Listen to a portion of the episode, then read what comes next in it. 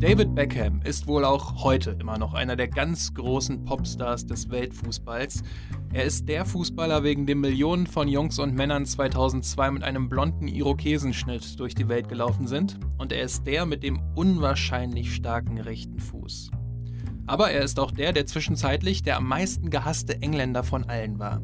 1191 Tage lagen zwischen seinem tiefen Fall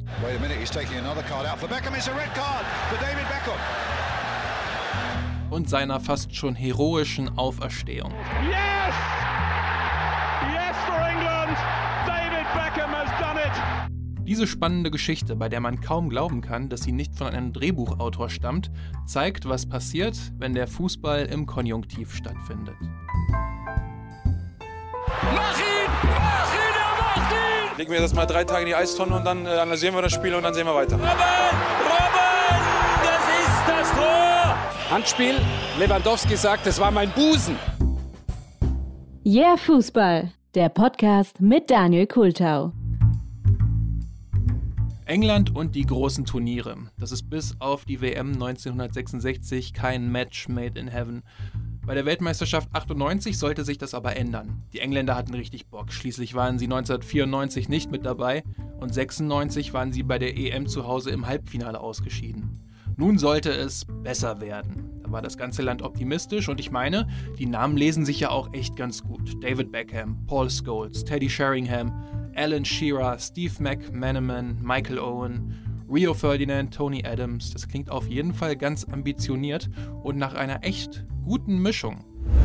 Quali, da müssen wir nicht groß drüber reden. England qualifiziert sich vor Italien und schafft so den Sprung zur WM 98 nach Frankreich. In der Gruppe geht es dann gegen Tunesien, Kolumbien und Rumänien. Auch machbar. Das erste Spiel gegen Tunesien gewinnt England auch direkt mit 2 zu 0. Gegen Rumänien verliert England aber 2 zu 1. Und da war dann schon wieder Druck auf dem Kessel, denn gegen Kolumbien braucht England nun unbedingt einen Sieg. Die Öffentlichkeit in England fordert zu diesem Zeitpunkt, dass Michael Owen und David Beckham spielen müssen, denn die wurden bisher, wenn überhaupt, nur eingewechselt. Und gegen Kolumbien spielt das junge Duo tatsächlich von Anfang an. Der damalige Trainer Glenn Hoddle hatte beide aufgestellt und Becks zahlte das zurück, natürlich in seiner Paradedisziplin, dem direkten Freistoß. 29. Minute. Beckham strikes.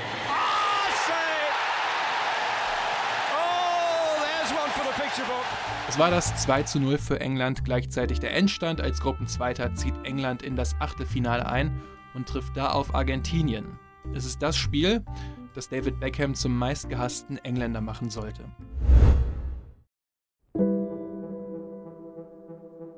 Sowohl Beckham als auch Owen stehen in der Startelf, doch können nicht verhindern, dass Argentinien schon in der sechsten Minute einen Elfmeter bekommt. Der englische Torwart David Seaman hatte Diego Simeone, den heutigen Trainer von Atletico Madrid, unnötig gefoult. Gabriel Batistuta trifft zum 1 zu 0.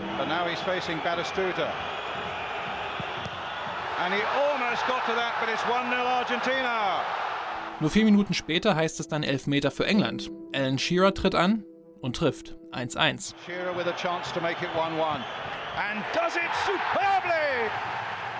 In der Anfangsphase geht es wirklich hoch und runter und die Engländer gehen nur weitere fünf Minuten später durch Michael Owen in Führung, durch das Tor, das man auch heute mit Michael Owen sofort verbindet.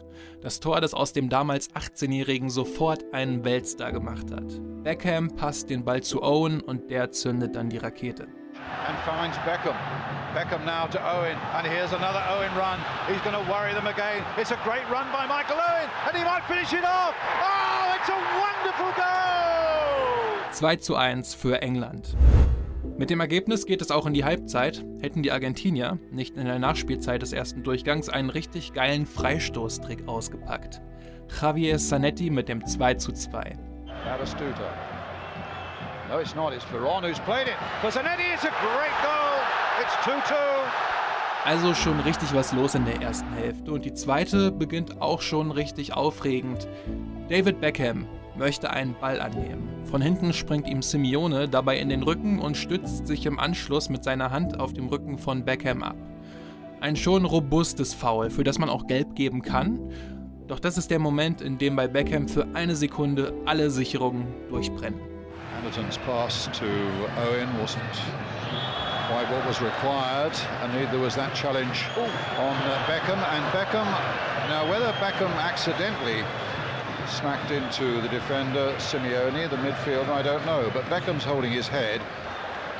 Well, Brian, it could be a red card. That's what that's what Alan Shearer's What- worried about. What for Beckham? Yes, because he retaliated and It's a yellow card. Wait a minute, he's taking another card out for Beckham. It's a red card for David Beckham.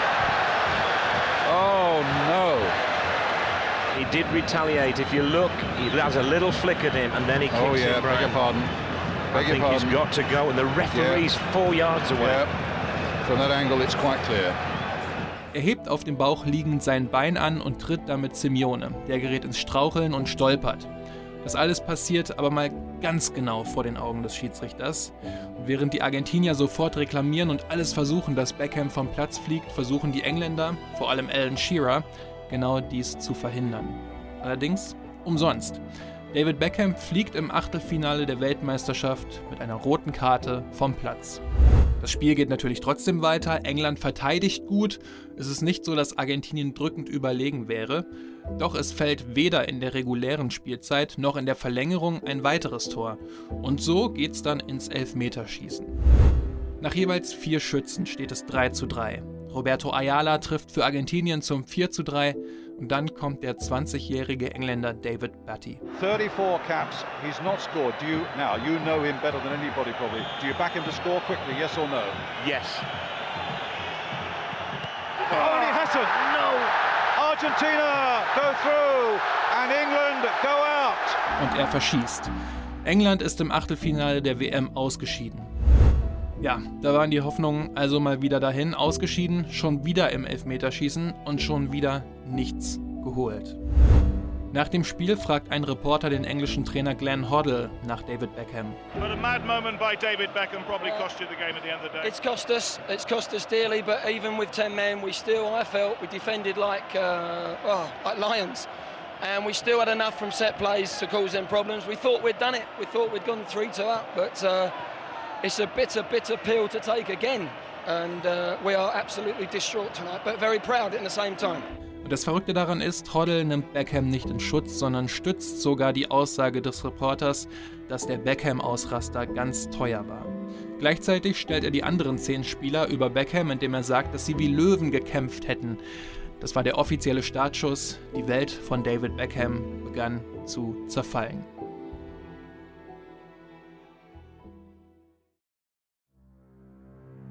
Auch bei seinen Mitspielern sorgte der Tritt für Ärger. Michael Owen schrieb beispielsweise in seinem sehr kontroversen Buch Reboot aus dem Jahr 2019, dass er sich bis heute, also auch 21 Jahre später, immer noch darüber ärgern würde. Zurück in England nach der WM 98 fällt Beckham seinem Vater noch am Flughafen in die Arme und heult sich einfach aus. Er weint so sehr, wie er es das letzte Mal als kleines Kind getan hat. Er fühlte sich dafür verantwortlich, dass England ausgeschieden war, doch da hatte er noch keine Ahnung, was ihn erwarten würde. Die englische Presse holt nämlich zum Gegenschlag aus. The Mirror schrieb: Ten heroic lions, one stupid boy. Also zehn heldenhafte Löwen und ein dummer Junge. The Sun druckte auf einer Seite eine Dartscheibe ab, auf der Fans ihren Frust freien Lauf lassen konnten, denn in der Mitte war das Gesicht von David Beckham abgedruckt. Alles, was ich hier bespreche, Bilder, Videos, findet ihr natürlich auch wie immer in den Show Notes. Die englischen Fans verbrannten Bilder und Trikots von Beckham. Eine Puppe mit Beckham-Trikot hing aufgehängt an einem Laternenmast in London. Sie schickten Beckham Briefe mit Morddrohungen, in einigen waren sogar Patronen. Journalisten fragten bei Beckham Familienmitgliedern nach, ob sie verstehen könnten, um was sie David Beckham eigentlich betrogen habe. Der rechte Fuß von David Beckham, der die englischen Fans schon so oft zum Jubeln gebracht hatte, war es nun, der Simeone das Bein stellte und eine ganze Nation mächtig wütend machte. Und was macht David Beckham? Erstmal raus. Er macht einige Wochen Urlaub, einfach mal den Kopf frei bekommen. In der nächsten Saison, das war 98-99, sollte David Beckham mit Manchester United das Triple aus Meisterschaft, FA Cup und Champions League gewinnen. Doch es war nicht so, dass er auf Wolken über den Platz spazieren würde. Die Fans hatten es ihm immer noch nicht verziehen. Schmähgesänge, Buhrufe, Schmählieder, alles prasselte in den englischen Stadien auf ihn ein.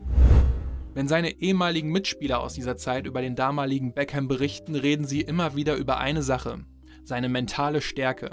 Er schaffte es nämlich tatsächlich, während dieses Höllenritts sich voll auf den Fußball zu fokussieren und so wurde er bei der Wahl zu Europas Fußballer des Jahres auch Zweiter hinter Rivaldo. Es lief sportlich also wieder deutlich besser. Doch eine Sache hatte Beckham noch, die er wieder gerade biegen musste. Er musste den Fehler wieder gut machen, den er seinem Land angetan hatte. Heißt, im Nationaltrikot die rote Karte gegen Argentinien wieder wettmachen. Bei der EM 2000 gelang das noch nicht. Das Verhältnis war auch immer noch sehr angespannt zwischen Beckham und den Fans. England schied da als Gruppendritter hinter Portugal und Rumänien aus, aber immerhin noch vor Deutschland. Nach der EM 2000 spielte England nochmal in der WM-Quali gegen Deutschland. In Wembley gewann Deutschland damals nach einem Freistoß von Didi Hamann.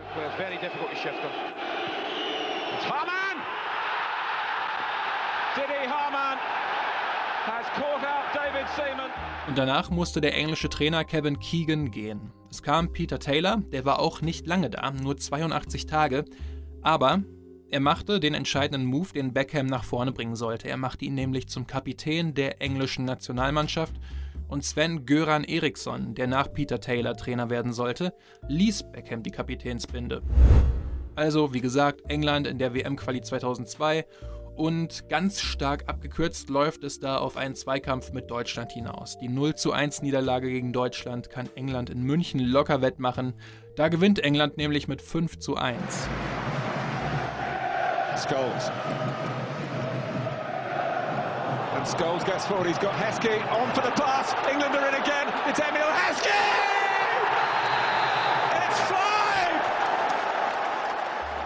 Bittere Stunde für die Deutschen, bis heute ein ganz großer Sieg für die Engländer. Und so kommt es zum Showdown am letzten Spieltag. Die Ausgangsposition sah so aus, dass Deutschland und England beide 16 Punkte haben. Allerdings hat England das bessere Torverhältnis. Deutschland spielt zu Hause gegen Finnland, England zu Hause gegen Griechenland. Um direkt die Katze aus dem Sack zu lassen, Deutschland schafft nur ein 0 zu 0. Heißt, wenn England mindestens unentschieden spielt, dann ist England direkt bei der WM. Doch danach sieht es zu Beginn nicht aus.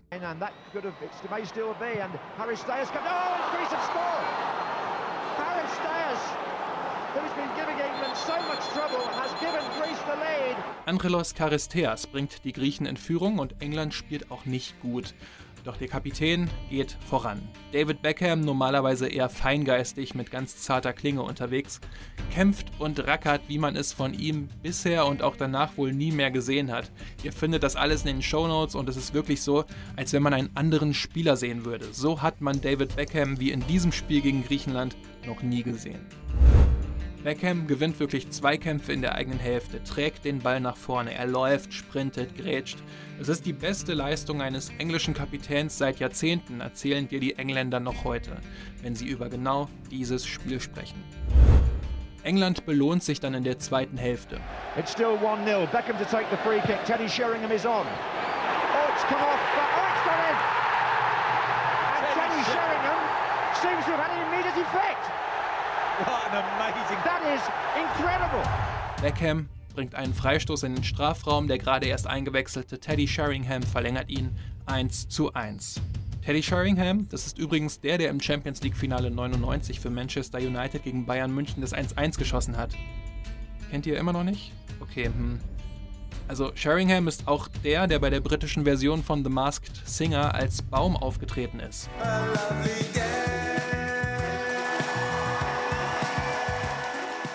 Ah, ich sehe, jetzt ist der äh, Groschen bei den meisten hier gefallen.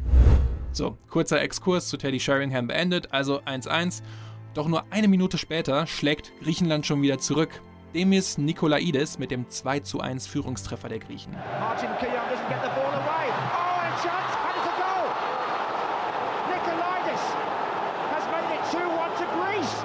Aber Beckham kämpft weiter, hat wirklich viele Freistoßchancen, doch einfach kein Schussglück an diesem Tag. Später sagte er dazu: I had free kick after free kick after free kick and you know, I felt that I was having a good game at the time. Um, and I felt that I had so much energy in the game. So after about the sixth or seventh free kick that I'd missed, I kind of was thinking, well, maybe today's not going to be a day. Doch einen Freistoß, einen allerletzten gab es noch in der 90. Minute. Er ist nicht unbedingt berechtigt, doch es gibt ihn halt. 25 Meter zentral vor dem Tor und wir erinnern uns. Beckham hatte bei seinen bisherigen Freistößen kein Schussglück, also fragt Stürmer Teddy Sheringham mal ähm, ganz vorsichtig nach, doch Beckham verneint. Teddy came on and uh, you know I remember him stepping up for that for that free kick and I think it was about the seventh or eighth free kick that I that I'd taken um, and he said you know I'll take this one uh, and for some reason I was like no you know I, have got this um, and maybe it wouldn't have gone gone in uh, if it wasn't for, for Teddy's positioning and his movement for that goal. Because if you watch the goal, um, he moves right at the last minute of me kicking the ball, and it just put the goalkeeper off. And you know, without Teddy, maybe that goal wouldn't have gone in as, as sweet as I hit it. Wer Sheringham jetzt immer noch nicht kennt, großer Stürmer, der vor allem dafür geschätzt wurde, dass er den Ball so gut für seinen Mitspieler Alan Shearer abschirmen und ablegen konnte. Allerdings war er jetzt überhaupt nicht für Freistöße bekannt. Naja, Beckham schnappt sich den Ball, England braucht ein Unentschieden und dann nimmt der Kitsch wirklich seinen Lauf, samt eines großartigen Kommentars der Kommentatorenlegende Martin Tyler. Well, with players like David Beckham, you do feel there are certain moments of destiny. Arguably the most recognizable footballer in the world. Yes! Yes for England! David Beckham has done it big time.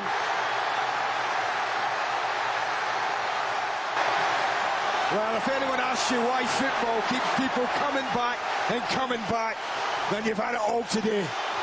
I said if anyone could pick a goal out, well, he's already a hero, but my goodness, where does this elevate him to? 1191 Tage nach der roten Karte im WM-Achtelfinale gegen Argentinien gewinnt David Beckham die Herzen der englischen Fans zurück durch diesen Auftritt ist er bis heute einer der angesehensten und beliebtesten Spieler, die je das Trikot der englischen Nationalmannschaft getragen haben.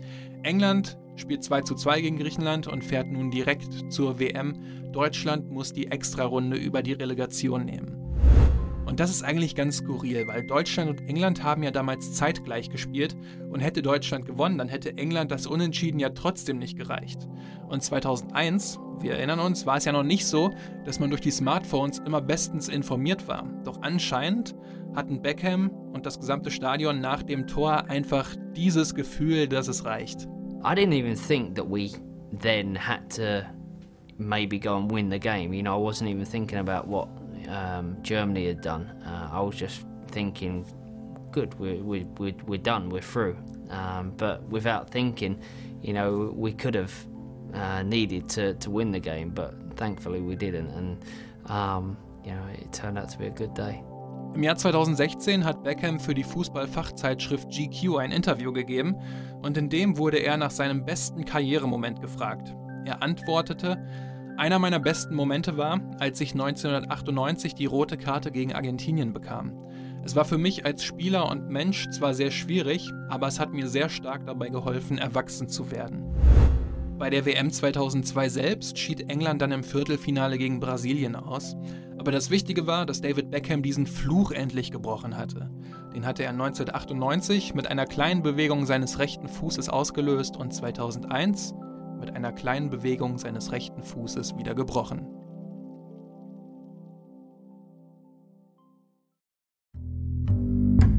So, das war die 17. Episode des hier Fußball-Podcasts. Heute mit der großen Auferstehung von David Beckham im englischen Nationaltrikot. In meiner Einleitung habe ich ja über den Konjunktiv gesprochen und das ist auch das, was mich an dieser ganzen Geschichte so fasziniert, denn Beckham ist gegen Argentinien kurz nach der Halbzeit vom Platz geflogen. England hätte es ja auch noch ohne ihn schaffen können, aber hatte auch im Elfmeterschießen kein Glück und statt David Betty, der den Elfmeter verschoss, war Beckham einfach der Buhmann. Also er hat seinem Team damit klar geschadet, aber dass er jetzt schuld war, sehe ich nicht. Also auch David Betty war jetzt nicht wirklich schuld daran. Niemand sollte diese Art von Hass abbekommen, versteht mich da nicht falsch. Genauso gegen Griechenland. Ich meine, die Engländer wussten damals ja nicht, dass ihnen ein Unentschieden reicht und dann schießt er nach acht verschossenen Freistößen im Spiel in letzter Sekunde das Tor.